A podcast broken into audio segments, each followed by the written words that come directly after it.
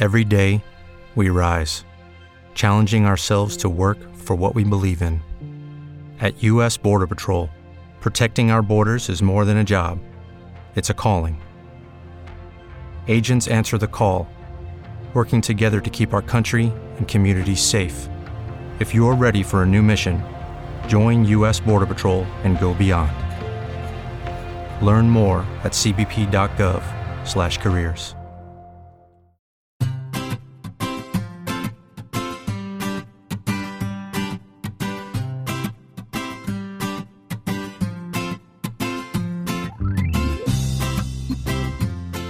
Bienvenidos al capítulo 114 de Perspectiva, un podcast de Milcar FM donde analizamos cada semana todas las decisiones y estrategias de las empresas que nos rodean.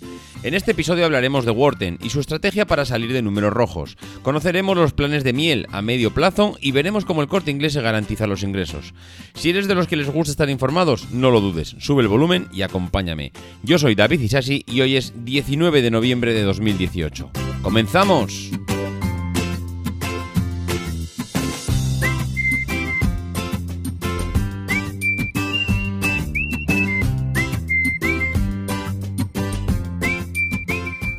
Buenas a todos, ¿cómo estamos? Bueno, pues la verdad es que no se puede estar mejor, por lo menos en mi caso, porque ya me he recuperado parcialmente, vamos a decir, de esa, ah, digamos, catarro, esta, bueno, iba a decir mini gripe, que me tenía un poco asolado eh, la semana pasada.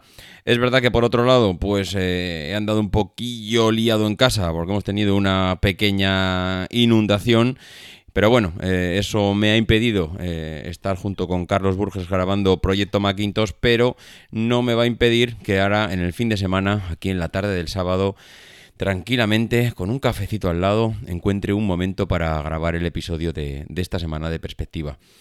La verdad es que esta semana sí que sí, esta ya no lo podía dejar pasar más quiero hacer ya una recopilación de las noticias que ya tenía almacenadas, que se me estaban saliendo por las orejas y que durante todo el mes de octubre he ido, he ido guardando y que ha llegado el momento ya de, sacar, porque es que le hemos dedicado ya demasiado tiempo o demasiados programas a, las, a una empresa dedicada, pero ahora ya toca el momento de ver qué es lo que está pasando en el mundo, en el resto de los negocios. Es, eh, vamos a empezar por una noticia porque es mm, realmente curioso el titular. Decía un, decía un artículo de, Sandra Tobar en, el blog de mercados.es eh, que decía, Worten abrirá más tiendas para escapar de las pérdidas. La verdad es que es curioso cómo eh, el titular mm, realmente mm, es un fiel reflejo de la realidad, porque luego lees el artículo de Sandra y realmente pues eh, dice lo que dice el titular pero no se entiende como Worten, una empresa que ya lleva en España 10 mm, años, que según el artículo ha ido perdiendo año tras año tras año, ha ido perdiendo dinero, ni un solo año ha dado la cadena beneficios. La verdad es que debió empezar con muy pocas tiendas, creo que apenas empezó con, iba a decir menos de 10, creo que he leído 8, 8 tiendas en el año 2008 pero que estamos en el año 2018 y tiene, y tiene 60 establecimientos. Es decir, 60 tiendas eh, distribuidas por toda España.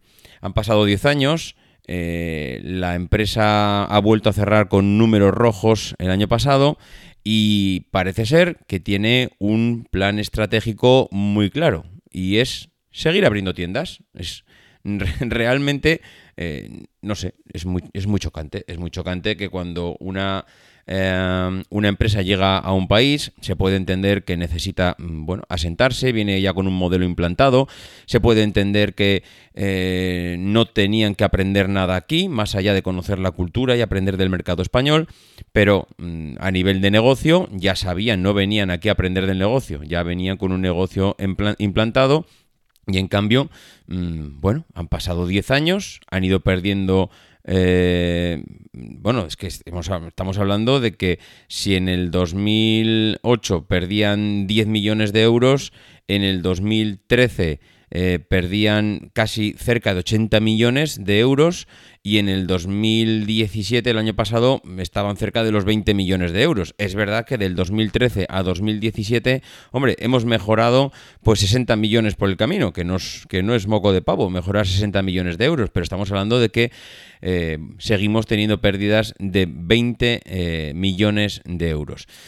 Mm, la solución para las pérdidas, evidentemente, ellos hablan de más cosas, ¿no? No van a hablar únicamente de esto. Ellos dicen que tienen cambios estratégicos, que están buscando mejoras operacionales decisivas, es decir, mm, levantar las alfombras, eh, barrer por debajo, ver dónde se nos están escapando los euros, ver qué es lo que estamos haciendo mal, analizar nuestros procesos, analizar nuestra distribución logística, es decir, eh, cuando uno lleva 10 años perdiendo dinero, evidentemente que tiene que hacer una reflexión, evidentemente que la habrán hecho y la seguirán haciendo, pero mm, me parece realmente ambicioso que aparte de implantar todo ese tipo, toda esa serie de mejoras que están diciendo que van a implantar, otra solución sea abrir más tiendas, porque como las medidas que vamos a implantar son eh, muy eficientes y muy eficaces y realmente va a funcionar todo perfectamente y el número, digamos, el,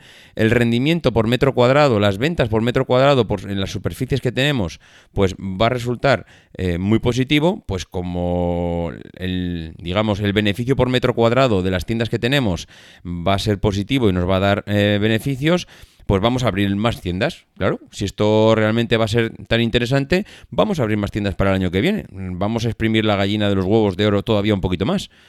Bueno, mm, hombre, no sé de primeras y desde fuera y desde la más absoluta ignorancia, lo primero que mm, uno, mm, no sé, le da que pensar es, oye, ¿y por qué no piensas primero en ver si ese método, ese análisis operacional, ese cambio estratégico que estás analizando da resultado definitivamente? Porque los últimos ocho años o diez años no ha dado resultado ningún análisis estratégico.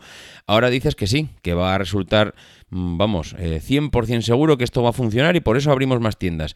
¿No será más inteligente eh, antes de abrir más tiendas incurrir todavía más en más inversión y más pérdidas, ver que esto funciona?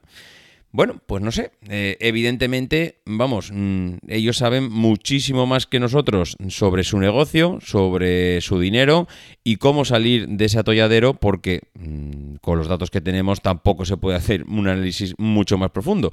Simplemente eh, decir que Worten eh, lleva 10 años perdiendo dinero y esto es con lo que nos vamos a quedar. El resumen es Worten, 10 años en España, 10 años perdiendo dinero y la solución es que va a abrir más tiendas porque el análisis que ha realizado eh, le lleva a pensar que el, año que viene van a dar beneficios. Bueno, pues lo dejamos aquí. Eh, iremos viendo a ver cómo evoluciona.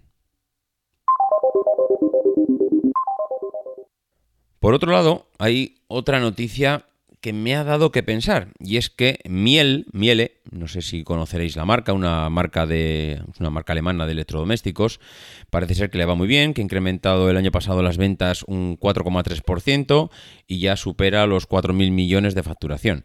Bueno, pues esta marca alemana eh, parece ser que ha trazado una, un análisis, eh, perdón, un análisis, una estrategia para los próximos cinco años en España que parece ser que esta estrategia, ya venía de atrás en otros países y que le estaba dando en principio, por lo que está mm, diciendo, resultado. Pero es chocante y ahora vamos a explicar por qué es chocante, porque mm, lo que está pensando en hacer Miele en España es abrir una serie de, de, franquicias que uno pensaría, bueno, franquicias para vender más electrodomésticos, es decir, más tiendas, ¿no? Pues no, realmente lo que está pensando hacer Miel en España para vender más electrodomésticos es abrir eh, lavanderías. Mm, abrir lavanderías de tal manera que bueno eh, ella pueda seguir metiendo primero sus electrodomésticos en estas lavanderías hombre aquí hay una cosa que sí que es interesante dentro de toda la estrategia ¿eh? ahora seguiremos comentando la parte positiva eh, de esto es que cuando abres lavanderías en un franquiciado, evidentemente si tu negocio es la, venta de electrodomésticos, las lavadoras que vayas a meter allí a nivel industrial son todas tuyas. Mm, por otro lado, también te garantizas que aparte de la venta inicial, te garantizas todo ese mantenimiento de lavanderías, o sea, de lavadoras que vayas a, que vayas a tener allí. Es decir, mm, si tú tienes un negocio que a nivel de ventas te puede ir bien, pero si encima te garantizas el mantenimiento de porque claro, eso es mantenimiento seguro. Nadie va a llamar a otro eh, fabricante, a otra empresa para en tus propias franquicias para arreglar tus propias máquinas. Entonces, digamos que te garantizas la venta, digamos que te garantizas el mantenimiento. Y me podríais decir, hombre, pues no sé dónde le ves el problema. Porque ellos están diciendo, ¿por qué abrimos franquicias? Eh, ellos dicen que ya venían de una filial, Lavapiu, una empresa italiana que compraron hace cinco años y que gestionan 700 establecimientos de este tipo en Italia. Claro, dices, vamos a replicar el modelo que nos ha funcionado en Italia, eh, en Suiza, en Rumanía, bueno, pues ¿por qué no lo vamos a replicar aquí? Vamos a abrir 20 tiendas en España y vamos a ver qué pasa. ¿Por qué abrimos 20 tiendas en España? Porque según ellos la estrategia es atraer un público más joven. Y quieren hacer hincapié en un nuevo concepto de lavandería, que ellos le llaman el 4.0. Hombre, los que no estamos metidos en la marca, en la marca ni en el sector, no sabemos cuál fue el 3.0 ni el 2.0. Pero bueno, dicen que quieren atraer a un público más joven y, y que, bueno, pues que, digamos que ya no solo es en mi casa mi madre o mi abuela es la que se encarga de lavar la ropa. Vamos a ver si por fin conseguimos que los jóvenes, hombres y mujeres, eh, entren ya en esta nueva dinámica de que la ropa cada uno se la lava solito y ya sabe cómo tiene que, gestionarse sus, propios lavados, ¿no? Bueno, pues eh, ellos dicen que quieren atraer un público más joven, pero a mí hay una cosa que me choca, y es que si tú quieres atraer un público más joven, y ese público más joven le pones encima de la mesa las lavanderías, mm, ¿tú crees que ese público más joven se comprará lavadoras en futuro en su casa? Es decir, tú vas a poner una lavandería que habrá, me lo invento, 20, 30 lavadoras, no sé, no creo que haya más. Si tú pones 20 lavadoras que van a dar servicio a una manzana entera, por ejemplo, de viviendas, un bloque entero de viviendas, es decir, 20 lavadoras pueden dar servicio a 400 viviendas? Bueno, posiblemente sí. Es decir, ¿voy a cambiar 400 lavadoras por 20? Claro, ahí estás dando por hecho que las 400 lavadoras que hay en el bloque de viviendas son todas de la misma marca. Eh, entonces, mm, claro, seguramente no son todas de la misma marca. Lo que están haciendo es, si yo tengo una cuota de mercado, me lo invento, en España de un, mm, no sé, un 10%, pues eh, de esas 400 viviendas, solo 4 tienen un electrodoméstico de mi, digamos, de mi marca. Si yo consigo meter un franquiciado eh, de tal manera que, con, que como la gente joven ya no, ya no le gusta, la, digamos, ya no está en casa, no es que no le guste, la gente joven ya no está en casa prácticamente. Claro, si la gente joven ya no está en casa, no disfruta de las... Mm, disfruta bueno, no, es disfrutar, digamos que no tiene los servicios que tienen, eh, que estamos acostumbrados de ver a nuestros padres y a nuestros abuelos con gente que estaba perpetuamente en casa, que hacía las labores del hogar y ahora los jóvenes ya no estamos en casa, sino que simplemente estamos, pues cuando volvemos a trabajar por la noche, eh, ahora cuando volvemos a trabajar, pues prácticamente le dedicas un tiempo a los niños, eh, a hacer las cenas, a los deberes, claro, ya cada vez tenemos menos tiempo para lavar. Eh, ¿Merece la pena tener un electrodoméstico en casa? ¿Merece la pena bajar una lavandería, lavarlo durante una hora y mientras esa hora yo, mm, bueno, hago otro tipo de cosas? Voy a buscar a los críos a las extraescolares, mm, no sé, me dedico, no sé, no quiero ahora ponerme a hacer aquí una disertación de qué se puede hacer mientras se lava la ropa. Pero sí que es cierto que ellos están notando una tendencia en el mercado y, han hecho sus, me imagino, sus 200 análisis y es un modelo que les está funcionando porque ya vienen de otros países con él. Simplemente me choca el que estén cambiando el que antes la ropa mm, cada uno se la lavaba en su casa. Ya sabemos que en otros países no hay esta cultura de tener una lavadora en casa todo el mundo, sino que hay o una lavadora en la comunidad, mm, hay una lavandería que sirve para la comunidad, o hay una lavandería que, que da servicio al barrio, pero no estamos tan acostumbrados a que haya, a, tener que salir de casa con la ropa para lavarla. Cada uno nos lavamos en nuestra casa y la atendemos.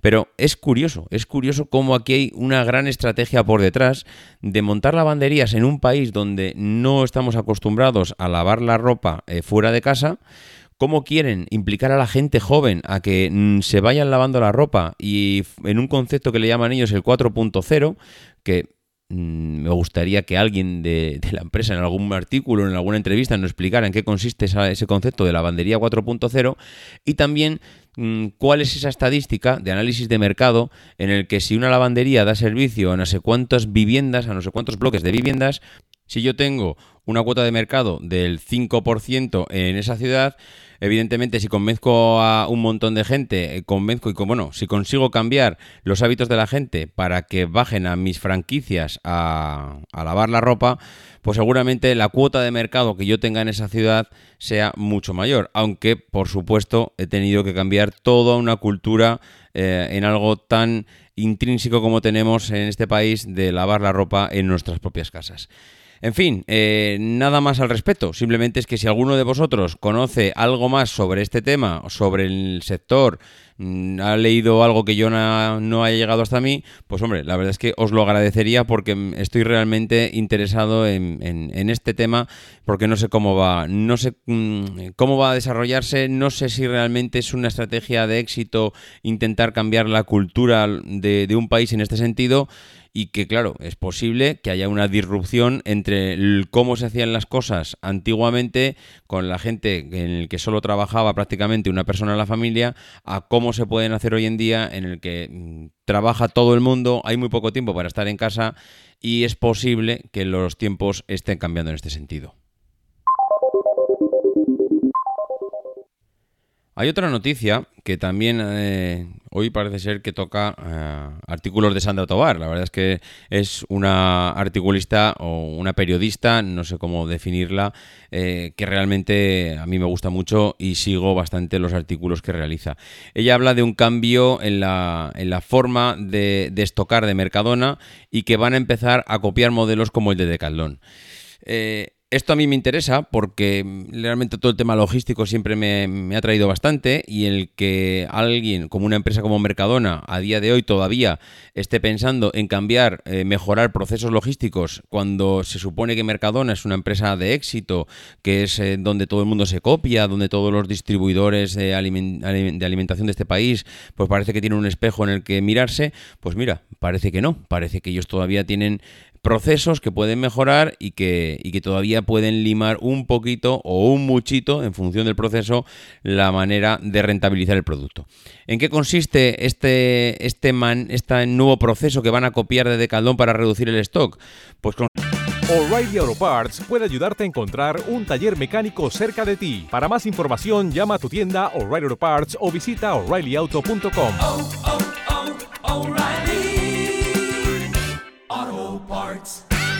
Consiste en algo que parece mentira que todavía no lo tengan eh, realizado. Y es que parece ser que hasta hoy Mercadona tenía, eh, a la hora de reponer stock en las tiendas, tenía, mm, digamos, un pedido automático realizado eh, cada, cada X tiempo.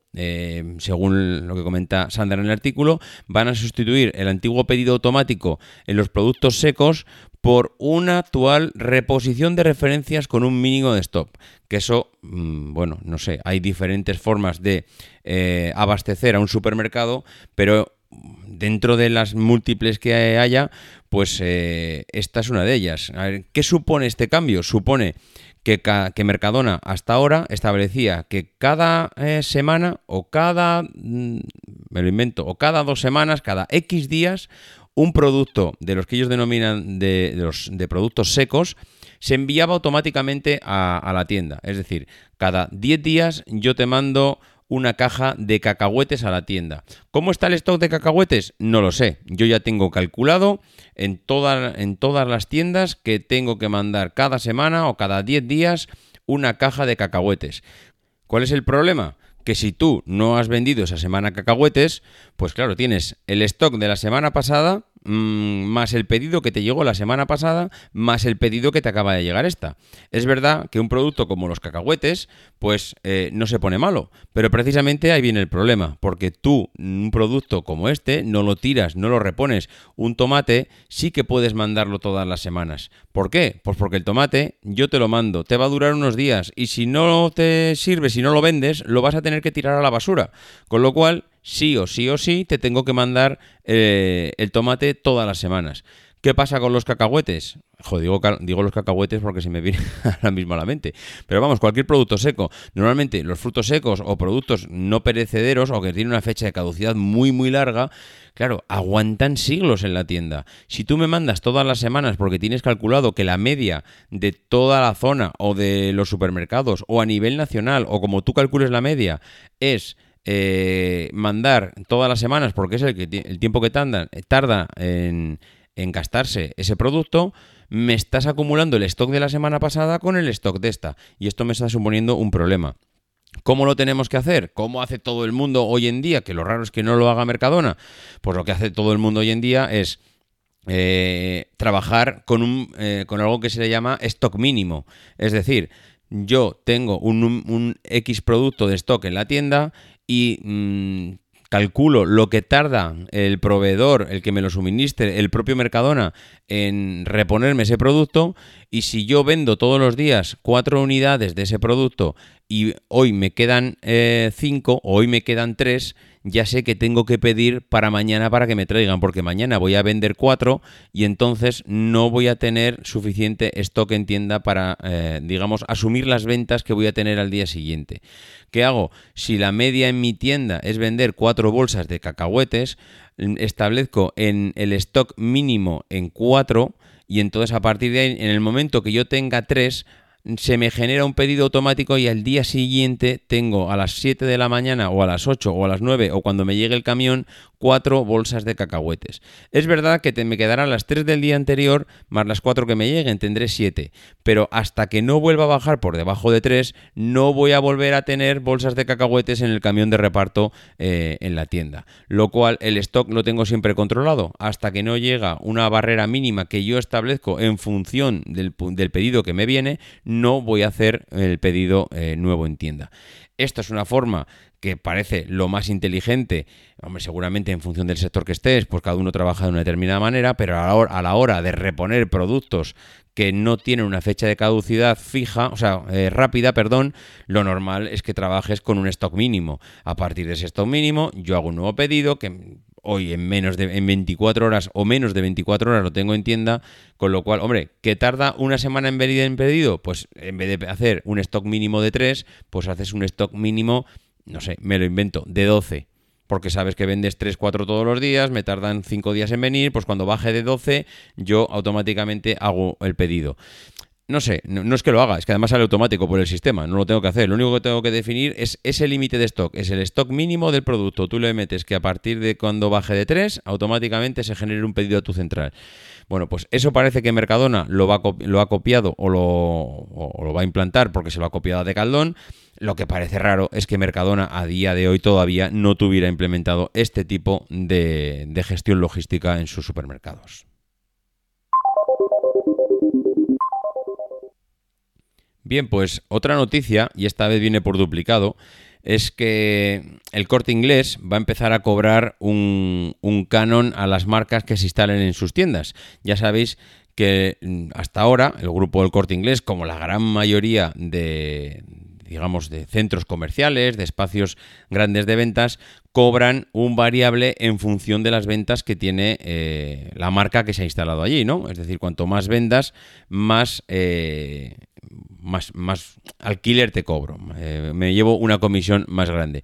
Bueno, pues eso parece que va a cambiar. Han descubierto una nueva manera de ganar dinero y es que va a cambiar ese modelo con relación a las marcas que tienen alquilados ahí los espacios grandes y a partir de ahora les va a fijar eh, un mínimo de ventas. Es decir, la manera que tiene el corte inglés de incentivar las ventas y de que los, las marcas tengan allí los productos siempre más eh, de moda, por así decirlo, es que mm, siempre les cobrará un mínimo. Es decir, si tú vendes, hasta ahora es, si tú vendías mm, cero, yo cobro cero, ahora es, si tú vendes cero, yo cobro 10. Es decir, a partir de ahora, y la cifra de 10 me la acabo de inventar, a partir de ahora yo te voy a cobrar un mínimo.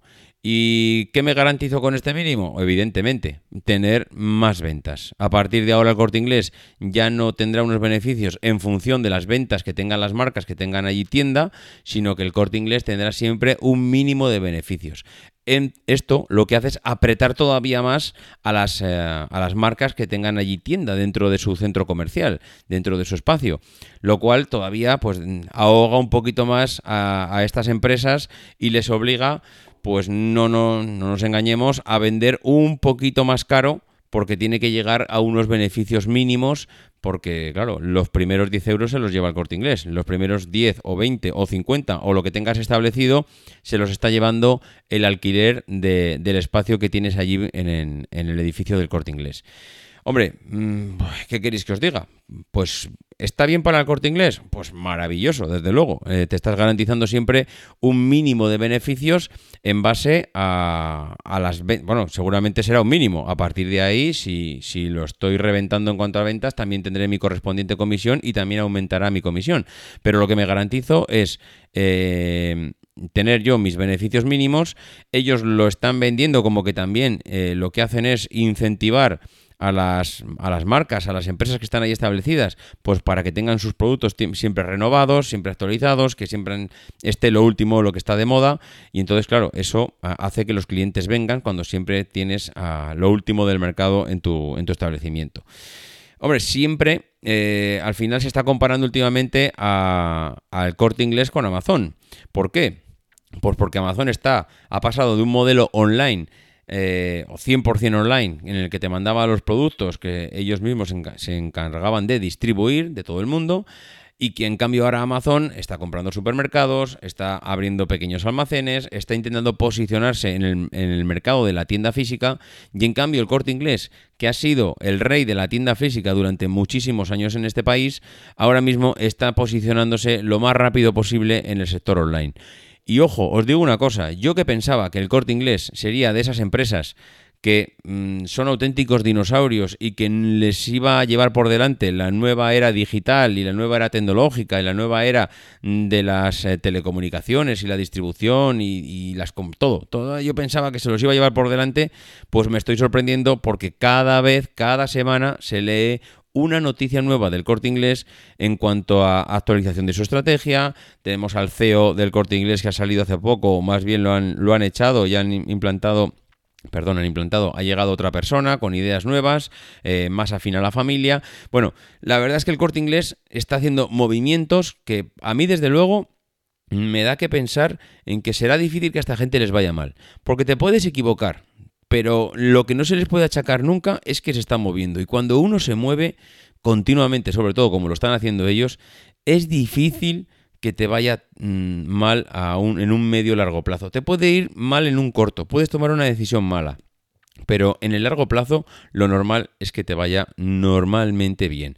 Hay otra noticia además que viene a refrendar esto que acabo diciendo, que hacen continuos movimientos, es que salía hace poco también en el Confidencial una noticia en el que el Corte Inglés y Merlín negocian una alianza para crear un gigante inmobiliario. Hombre, pues eh, esto también habla mucho de la diversificación del corte inglés en los diferentes negocios.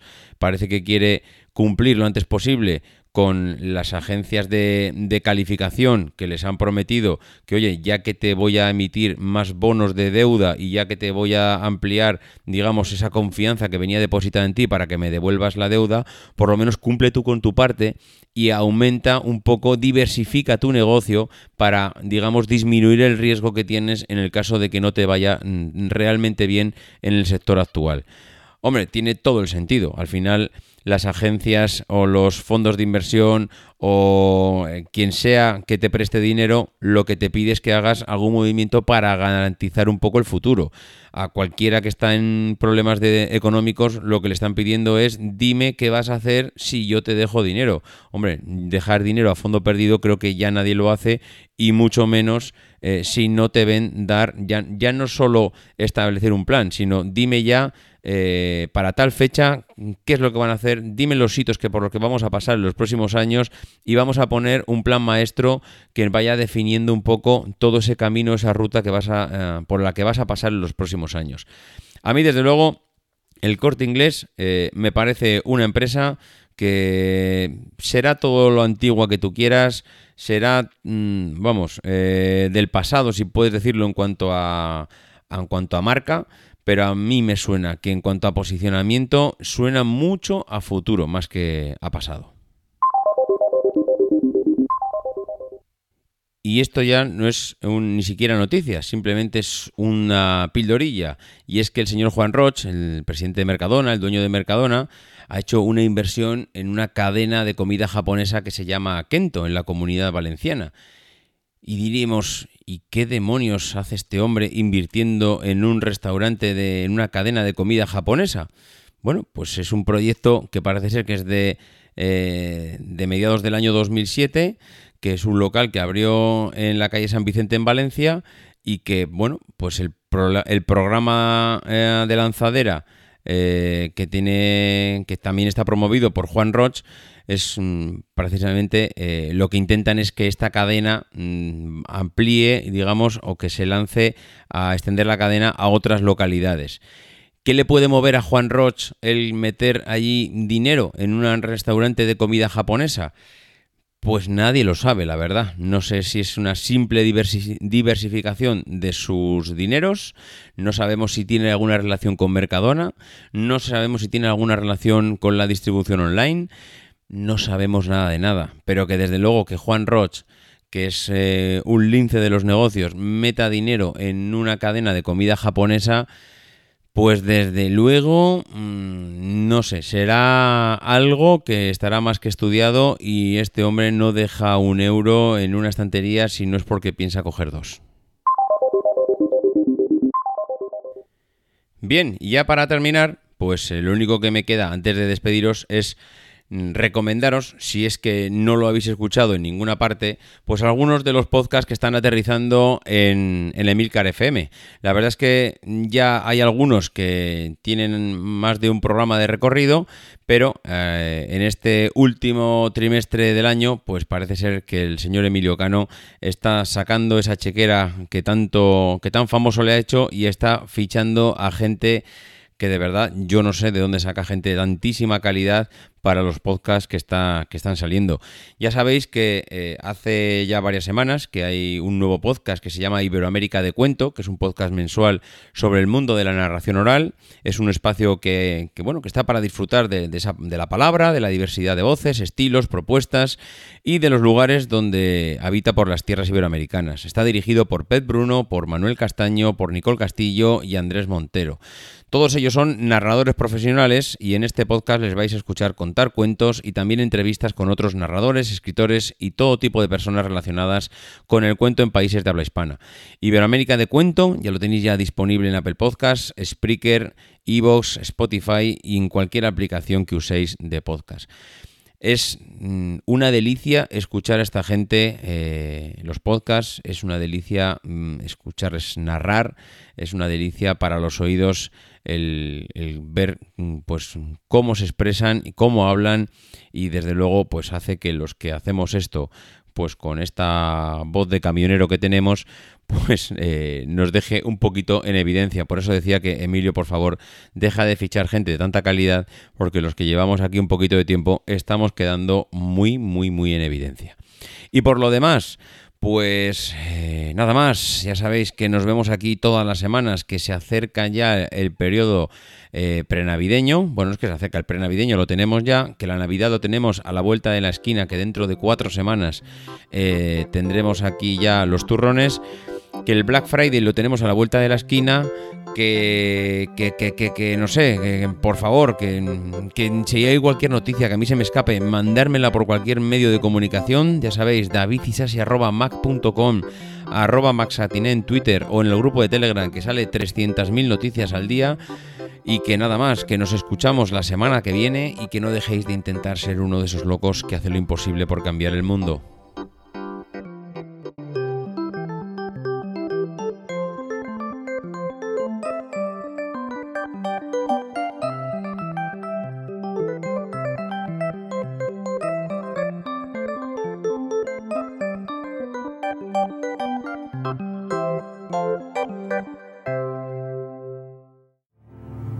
Because the people who are crazy enough to think they can change the world